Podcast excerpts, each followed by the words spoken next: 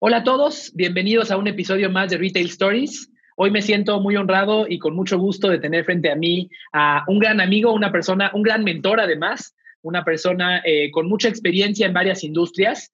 Este, Adrián Fernández, actualmente director general de Creditea, que es una empresa que se dedica a dar préstamos personales online. Además, eh, siete, bueno, además experiencia en el ramo automotriz, siete años de experiencia en GE y ocho años de experiencia en Google. Trabajó, entre otras cosas, como Content Manager para YouTube y dirigiendo las operaciones de Google Maps en Latinoamérica y otros países. Adrián, muchísimas gracias por este tiempo. Carlos, gracias a ti por la invitación. Es, es, es de verdad un placer eh, compartir contigo y bueno, sé que tus puntos de vista pueden ser muy valiosos para todos los que estamos involucrados en esta transformación, este, desde alguien que pues vive en la transformación continuamente independientemente de la crisis. Déjame empezar por una pregunta, Adrián. Desde tu perspectiva, ¿qué ha cambiado por esta crisis? Uy, qué buena pregunta, Carlos. Empezaste por la difícil. Yo creo que, yo creo que el mundo cambió por completo, ¿no? Y una cosa que, no deja de llamarme la atención es eh, esta que puede ser una situación extremadamente compleja para, para un, un, gran sector de la población en temas, sin entrar en el tema sanitario, en, en, en temas de, de, aislamiento, en temas de salud mental, que son temas muy complicados. Eh, al final esto se puede volver algo muy poderoso para los que podamos tratar de entender qué es lo que está pasando. Creo que nos pusieron un espejo gigante enfrente. Y este espejo gigante eh, puede que nos guste lo que vemos y puede que no nos guste lo que vemos, pero es la realidad. Desde un punto de vista personal, profesional, incluso de negocios, eh, te mostró o nos está mostrando de una forma sin filtros, de una forma brutal, quiénes somos como personas, cómo estamos en nuestra relación con nuestras familias, cómo estamos en cuestión de hábitos de comer, de ejercitarnos, de disfrutar sin todo este, esta, este continuo bombardeo del mundo exterior de entretenimiento y, y, y, impulsos todo el tiempo de todo el mundo que conocemos allá afuera y, y darnos cuenta de, de, quiénes somos realmente. Y también esto en el punto de vista profesional, eh, qué es lo que estamos haciendo en nuestro trabajo, si realmente estamos aportando valor en lo que estamos haciendo. Y en un tema también de la industria es eh, qué, tan, qué tan importante o qué tan relevante o qué tan flexible es nuestra industria para cambiar, ¿no? Eh, como te platicaba un poquito antes de que arrancáramos, eh, nosotros en Creditea que damos préstamos en línea, pues yo no tuve que inventarme en, en cuestión de días un producto nuevo para vender o morir. Yo lo que hemos estado haciendo es tratar de ser mucho más conservadores con el tema del lending, ver cómo es la característica de nuestros clientes ahora, ¿no? Cómo el impacto en, en, en la pérdida de ingresos de las familias eh, redefine el perfil de riesgo. Y no es un caso de crédito, sino todo el sector financiero, que es ahorita mucho más conservador, más, más, más enfocado en el tema de cobranza, en tratar de, de, mitigar el impacto que se pueda tener con esto, pero sabiendo también que hay una demanda importante de, de la gente. Pues somos pero, pero hay muchos ejemplos, te cuento uno que tengo, que tengo reciente eh, del equipo de Gym Pass, ¿no? Esta empresa que te vende estas membresías para que puedas entrar al gimnasio y todo. A ver, de un día para otro se quedaron sin negocio. Ya no había gyms abiertos, no había nada que vender. Y, era, y ahorita, y son un negocio digital, además. Y son un negocio digital, ¿eh? No nada más que tengas un punto com significa que estabas seguro, ¿no? Claro, Entonces, claro. Tuvieron que reinventar y más o menos he, he visto de cerca lo que están haciendo eh, lanzaron una app y pusieron la información nutricional y clases en línea y están tratando de, de, pasar esto, pero tuvieron que reinventar su negocio o morir en cuestión de días. Que esto es lo, esto es algo que eh, en ningún momento es para hacer un victory dance, pero es algo que me queda un poco tranquilo desde el punto de vista del lending de, oye, estamos vendiendo menos, pero seguimos vendiendo lo que seguimos vendiendo. ¿no? Entonces, claro. creo que volviendo un poco a tu pregunta, ¿qué cambió? Cambió, cambió todo cambió todo y lo más interesante es que nos está mostrando qué capacidad tenemos nosotros de cambiar, y no solo en tema de procesos, sino en un tema mental y en un tema emocional. Creo que eh, algunas industrias en el tema de retail que han evolucionado el tema de omnicanalidad y buscar eh, nuevas opciones, conectar con los clientes, transaccionar, independientemente sea offline o online. Empresas que estaban dudando de transicionar y que ahorita están buscando perdón la expresión este, anglosajona, el Hail Mary, ¿no? Este cosa que nos salve de último momento, yo no estoy seguro de que esto va a pasar porque era el, un poquito el cuento este como de Pedro y el Lobo de ahí viene, ahí viene, ahí viene. Si alguien seguía dudando que en el tema de la omnicanalidad es relevante, tal vez es demasiado tarde para ellos, ¿no? Y no quiero ser fatalista. Platiquemos durante esta sesión de, de, qué deberían de hacer algunas de estas empresas que no habían tomado este brinco hacia la parte digital. Pero el tema de Pedro y el Lobo, ¿no? Usando la referencia este, de esta fábula o este cuento infantil, llegaron 20 lobos en, una, en dos días. O sea, no uno, ¿no? Llegaron 20. Entonces, si no estaba cerca de la casa, no había pies que te dieran de Usain Bolt para llegar a casa. No había, ¿no? Entonces, veamos de una forma positiva. Creo que el mundo cambió por completo. Nosotros cambiamos, cambió la sociedad. Eh, yo tengo mucho contacto con el equipo de Europa y me daba mucha risa que decían, estamos preocupados por México porque siempre los primeros 20 minutos en la oficina es besar a todo mundo y saludar y abrazar al resto del equipo, ¿no? Creo que cambiamos ya, ¿no? Y yo siento que el humano regresa, regularmente se nos olvida, ¿no? Pero sí creo que va a haber unas cosas que cambiaron para siempre. Muy bien, déjame hacerte otra pregunta. ¿Qué, qué empresas van a morir? Desde tu perspectiva, ¿cuál, ¿qué características tienen las empresas que no van a saltar este, este charco, que no van a poder enfrentar esta situación? Yo creo que es, es, algo difícil, ¿no? De, de decir, eh, yo sí creo que va a haber algunas, algunas industrias que van a quedar muy lastimadas por mucho tiempo, incluso no como industria, pero algunas como empresas van a, va a haber, va a haber cierres grandes, va a haber despidos masivos, va a haber consolidaciones. El tema de turismo, creo que es una que va a estar muy lesionada. El tema de entretenimiento, yo creo que es muy grande. No, no veo, Carlos, en el corto plazo uno de estos festivales masivos de música otra vez. No lo veo, ¿eh? O sea, no lo veo en tres años, definitivamente. Eh, eventos deportivos también, yo creo que están en una situación muy, muy, muy precaria. Regresando un poquito al tema de, de, de retail, es, yo creo que estos pequeños eh, que tú tienes creo que un muy buen término, ¿no? Este pequeño de como de retail local o retail pequeño, yo creo que eh, que va a tener muchas dificultades para sobrevivir, ¿no? Estos lugares que tenían tal vez una o dos sucursales enfocados en un mercado solo local, eh, no creo que les alcance el aire para poder migrar a una plataforma eh, digital y poder seguir vendiendo sus productos.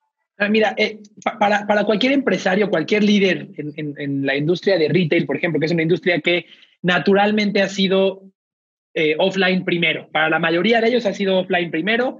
Eh, hay muchas empresas que tienen muchos años siendo offline, que su diferenciador ha sido las ubicaciones en puntos clave. Tengo una tienda en el centro comercial X que es el mejor, entonces ya estoy posicionado. Y de repente hoy bueno, lleva mucho tiempo que, honestamente, lleva mucho tiempo que el mercado y todos los asesores alrededor les estamos diciendo que hay que cambiar. Sin embargo, como Pedro y el Lobo, muchos no lo hicieron.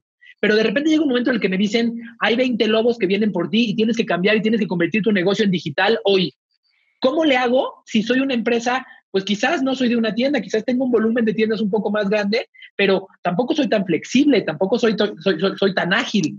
¿Cómo. ¿Cómo le hago para cambiar y cómo sé qué carambas cambiar. O sea, uh -huh. eh, yo poniéndonos en su lugar, de repente que te digan el concepto, no, es que te tienes que transformar, es que las crisis son oportunidades, es que este, es, eh, transfórmate o muere.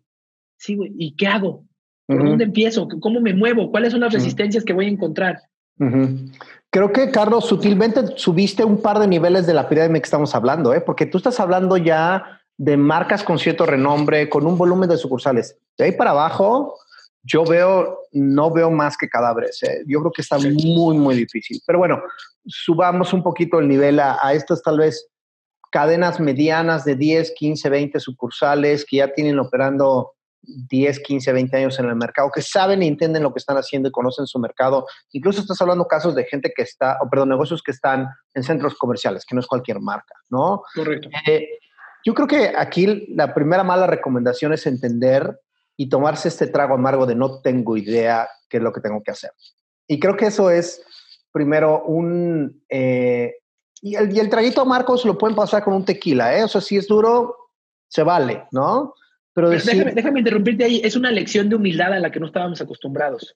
Eh, y, que, y, y, que, muchos no lo van a hacer, les va a costar duda, mucho trabajo. Sin duda. Hay muchos que durante muchos años han sido los que tuvieron la razón y el mercado les dio la razón y, no estaban dispuestos a cambiar porque iban bien. Y de repente, ¿qué crees? Pues no tienes la razón. Y si no lo aceptas, te mueres. Y si te tardas en aceptarlo, te mueres.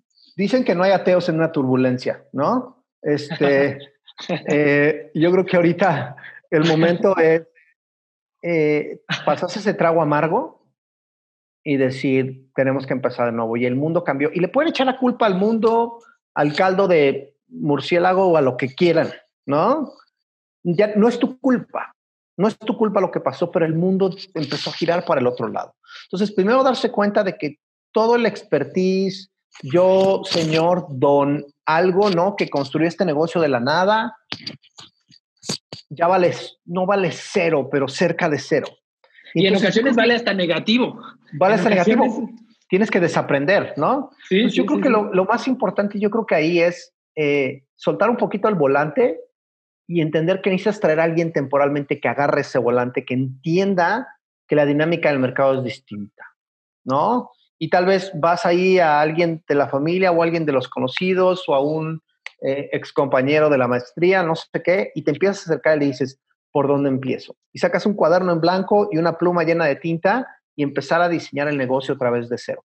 Porque cuando, cuando desarmas todo y lo vuelves a desvalijar, hay un know-how de conocimiento de, de producción, de distribución, de conocimiento del cliente que es valioso, ¿sí? Pero esto ya no está en los asientos delanteros del coche, estos van en los asientos traseros. Entonces, si tienes que volverte, yo mi recomendación sería es volverse un gran copiloto, pero necesitas traer un piloto. Necesitas traer a alguien que entienda cómo promover, cómo comercializar, entender cómo montar una tienda en todos estos uh, marketplaces, eh, cómo abrir un, un, site en Shopify y empezar a vender. O sea, alguien que te abra la cuenta de Facebook y te empiece a transaccionar, a promover ahí. Es alguien que no es de tu época, que no es de tu know-how, y que vas a tener que decir que sí, aunque no entiendas a muchas cosas, y tratar de salir de esto. Y también creo que también no caer en la arrogancia de, ah, esto dura 60 días y volvemos a lo mismo. Esto va a tardar mucho tiempo en volver a lo mismo, mucho tiempo. Y no sé si muchas de estas empresas tengan el war chest, ¿no? O el, el dinero acumulado para aguantar 6, 7, 8 meses. También hay que tomar decisiones muy fuertes en el tema del tipo del equipo, ¿no? Regularmente tienes el tema de de vendedores y retail y gente en la bodega, tal vez ahorita es oportunidad de volver a flexibilizar al grupo de trabajo, ¿no? Y tal vez estos vendedores que en una magia y que te venden arena en el desierto, pues los capacitas, les cambias un poquito el chip y los mandas al tema de distribución. No lo sé, es un tema de, volver a intentar de cero, pero entender que tal vez ahorita no vas a ser el capitán del barco y no lo vas a hacer unos seis meses. Necesitas traer a alguien que lo sepa y saber que es por el, el bien más grande que es tu negocio, preservar los empleos y seguir manteniendo la empresa a flote. Desde tu punto de vista, ¿cuáles son las barreras más importantes para la transformación? ¿Cuáles son los obstáculos que van a impedir que la transformación se dé en una organización ya establecida? Yo creo que va, eh, va muy conectado con la pregunta anterior. Yo creo que la gente, los éxitos del pasado es tu principal barrera, ¿no? Saber que había sido exitoso con la fórmula que tenías es lo que te previene de aprender o, o ese, ese attachment emocional, ¿no? Ese apego emocional a ya sé cómo se hace, yo soy el dueño, yo conozco a mis clientes, incluso a algunos hasta de nombre. Eso es lo, lo, lo que en algún momento era una ventaja se convierte en un ancla ahora, ¿no? Entonces, yo creo que eso es lo más importante. Lo segundo, yo creo que sería el tema de entender las nuevas herramientas, entender cómo opera el, el cliente, qué es lo que necesita. Necesita un proceso sencillo, eh, eh, fíjate, y tú que eres experto, Carlos, en el tema de retail, me imagino que la gente que tiene la opción de entrar a estos biddings iniciales de nueva plaza comercial, de que llevan al experto y ven por dónde camina y aquí entra y aquí están las escaleras eléctricas y todo, eso se desvaneció en un instante. Porque ahorita ya todos estamos en dos dimensiones, en una pantalla, compitiendo por un keyword en un, en un buscador de Google. Todo eso se espumó. ¿No? Que podía haber sido, y seguramente el mundo de retail decir, qué buena ubicación consiguió este pelado, ¿no? Qué, qué, qué, buen lugar, ¿no? Este es el 60% del, del, éxito. Recuerdo ahorita los, no sé por qué tengo antojo, pero los churros del Moro que están justo ahí en el parque, en el Parque España, en la, está en la perfecta esquina, ¿no? O sea, dices, qué buen lugar, ¿no? It's over. Eso ya no sirve, ¿no? O sea, ojalá que tu ubicación esté lo más cerca posible de donde haya más bicicletitas de Rappi para que entreguen tu producto. Ya esas ubicaciones premium desaparecieron, ¿no? Entonces, eh, el tema de ubicación desaparece y ahorita empieza una ubicación digital. Entonces, ahora antes tenías flyers o tenías a alguien repartiendo o tenías un espectacular. Ahora ya las, estas famosas cuatro Ps, ¿no? Creo que ya se inventaron una quinta P, ¿no? Desde que estuve en la escuela. Eh, cambia por completo. Tal vez el producto es el mismo, pero tal vez no, ¿no? Este, que era producto, plaza, precio y promoción, ¿no? Entonces, eh, podríamos hablar como de cada una detalle y nos echamos aquí dos horas, ¿no? Pero tal vez tu esquema de pricing es distinto, ¿no? Tal vez la tema como lo distribuyes es completamente distinto. ¿Cómo lo vas a promover? Completamente nuevo. Antes era publicar un ad en el periódico, ¿no? O tener ahí los flyers o tener un espectacular cerca de la tienda. Ahora ya tienes que entrar a entender cómo funcionan plataformas digitales como Google o como Facebook. El negocio cambió por completo. Yo creo que eh, más que cuáles son los obstáculos, creo que ¿Cuál sería la ventaja más importante? Es empezar con la mente en blanco, empezar con una hoja en blanco, entender bien quién es tu producto y ahora entender el cliente que tanto conocías que pasaba enfrente de su tienda y se metía a transaccionar, ahora dónde está, ahora dónde lo buscas. Lo vas a buscar en Instagram, o lo vas a buscar en la red de display de Google, o lo vas a buscar en Facebook, o lo vas a buscar en Google cuando te hagan una búsqueda directa. Tienes que volver a empezar a entender quién es tu cliente y dónde camina, ¿no? Eh, gracias. Ahora que hay una ola de empresas que quieren moverse hacia lo digital, por ahí he visto algunas publicaciones en redes de gente que lleva trabajando mucho tiempo en lo digital que dice, creen que es fácil, o sea, piensan que digital es fácil. Eh, eh, ahora, ahora dicen, ay, pues qué tanto, pones un anuncio y te empiezan a caer ventas y luego subes las patas a la mesa y se acabó. Este, incluso, eh, junto con esto he encontrado empresas que dicen ah, que se están aprovechando de la situación o que están tomando, tomando la ventaja diciendo, ah, ahora sí necesitas omnicanalidad. Mira, aquí está la solución que te llevo vendiendo durante quién sabe cuántos años con un descuentazo. Mi pregunta para ti es, ¿qué porcentaje del éxito en esta transformación es contar con la tecnología y qué otros elementos eh, implican. O sea, el hecho de que yo pague una plataforma de omnicanalidad, ¿ya, ya, ya la hice? ¿Ya, ya estoy? Eh, o, necesito algo más? ¿O qué porcentaje es la tecnología y qué otros elementos debo de considerar? Eh, es una excelente pregunta, Carlos. Yo creo que ahorita con todo esto que pasó, tenemos como 40, 50 metros de agua encima de nuestra cabeza, ¿no? Y traemos un tanque de oxígeno que te aguanta para X cantidad de meses, dependiendo de cómo esté tu negocio.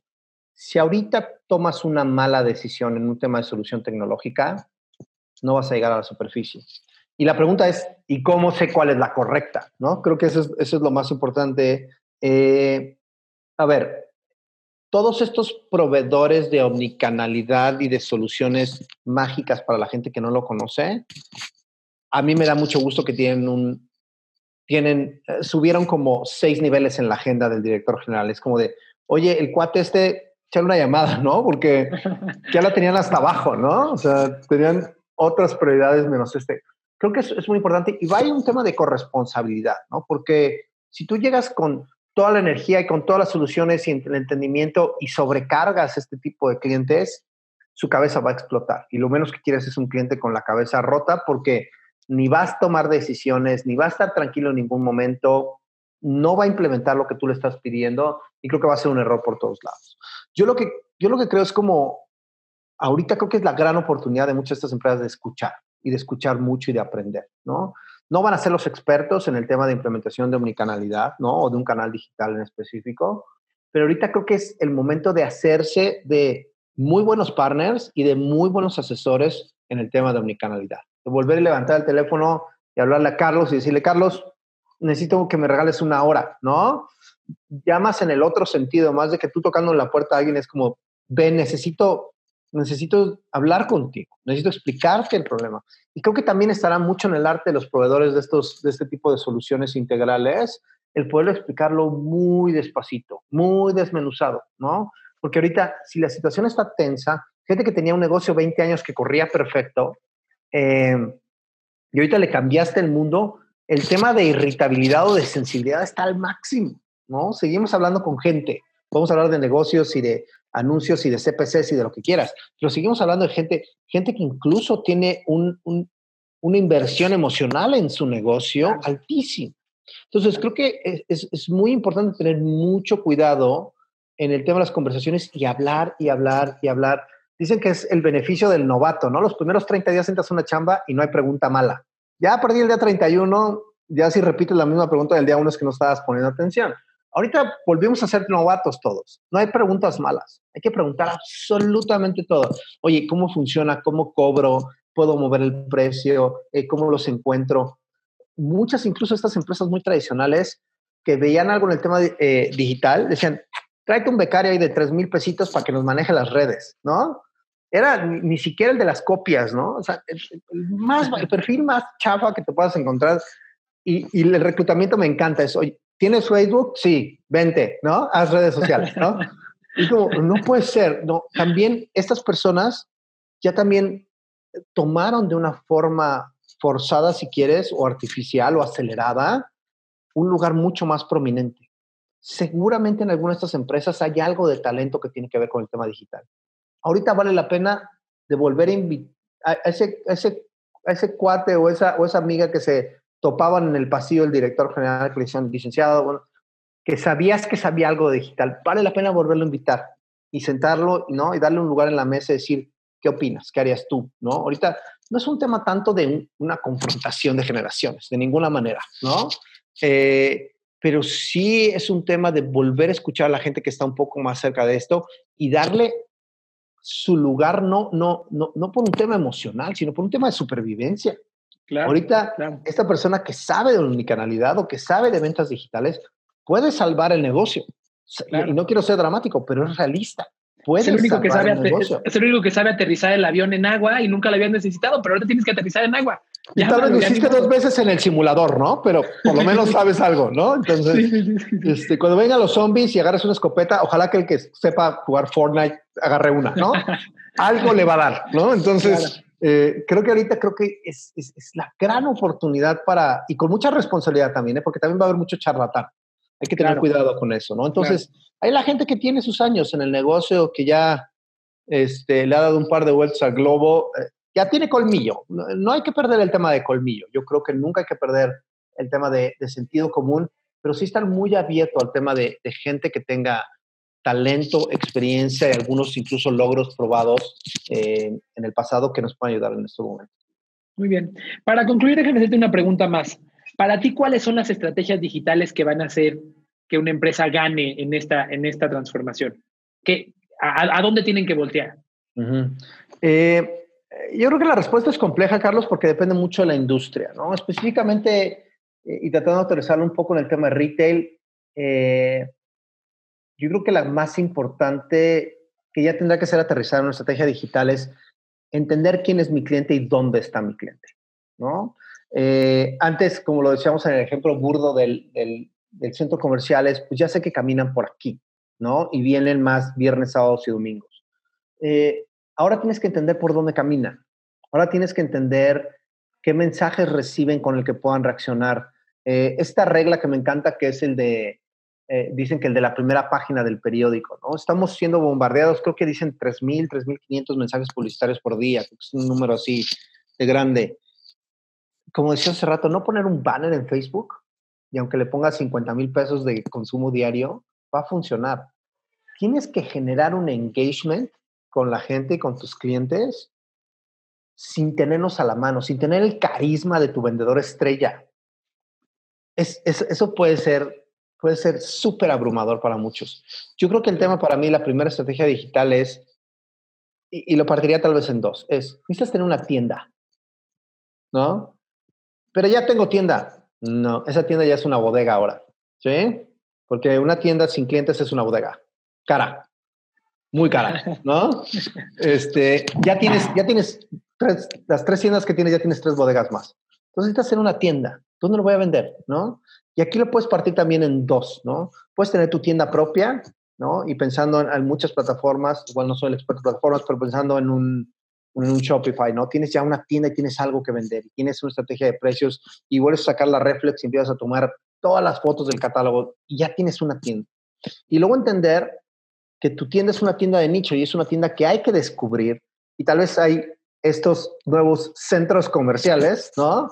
Son las grandes plataformas de e-commerce, ¿no? Ahí están los mercados libres y ahí está Amazon y está Linio y está Ibushak y están todas estas tiendas que son estos nuevos centros comerciales.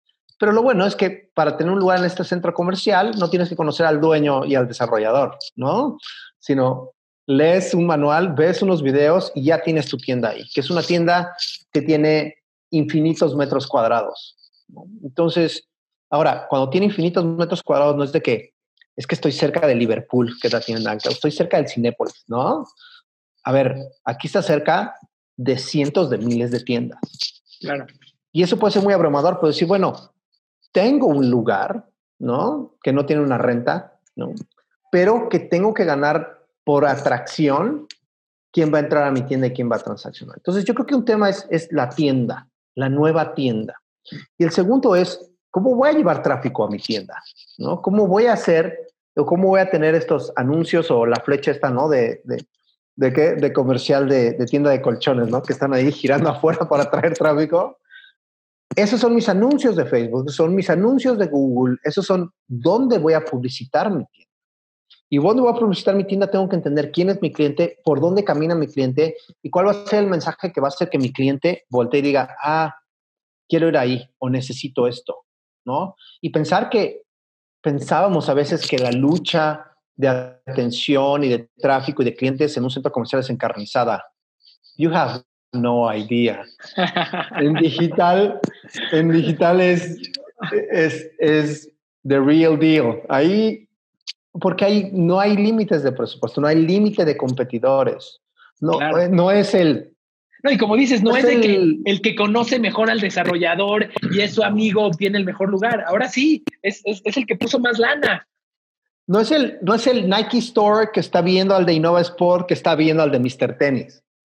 Eso multiplícalo por cientos de miles de tiendas, ¿no? Claro. Y luego claro. hay unos emprendedores que son unas fieras, que son gente que está operando desde su casa, que tienen nivel platino en Mercado Libre y que venden cientos de miles de pesos desde no tienes ni idea dónde y tienen la mejor calificación. Contra esos empiezas a pelear. Contra claro. esos que ni siquiera tenían la más remota posibilidad en la historia de tener una tienda en un centro comercial.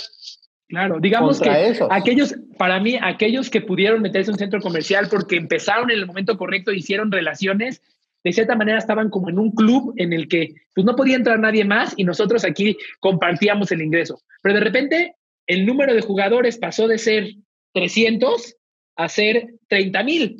Exacto. Wow. Dejaste de jugar en el, en, en el Barcelona y bajaste al, al, torneo de barrios, ¿no? De la Ciudad de México. Uy, más vale que traigas tus espinilleras y que te sepas un par de movimientos porque se va a poner duro. Pero claro. fíjate, qué interesante que es un tema de meritocracia ya ahora.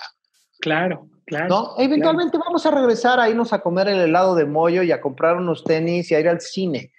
Vamos a volver ahí. Claro, Pero en el tema de supervivencia y en el tema de aprendizaje, esta esta espada que nos atravesó a la mitad, si estas empresas que no habían migrado, que no han migrado con la energía suficiente, lo aprovechan ahora, cuando todo esto salga y estemos en un lugar donde esté más soleado para todos, van a estar mucho más fuertes que nunca. Claro, claro, claro.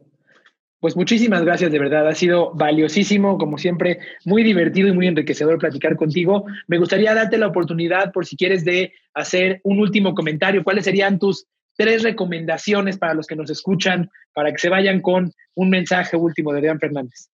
Este, no sé si tengo tres, Carlos, tengo dos por lo menos en la cabeza. Yo creo Venga. que uno es el tema de eh, volver a poner la mente en blanco, ¿no?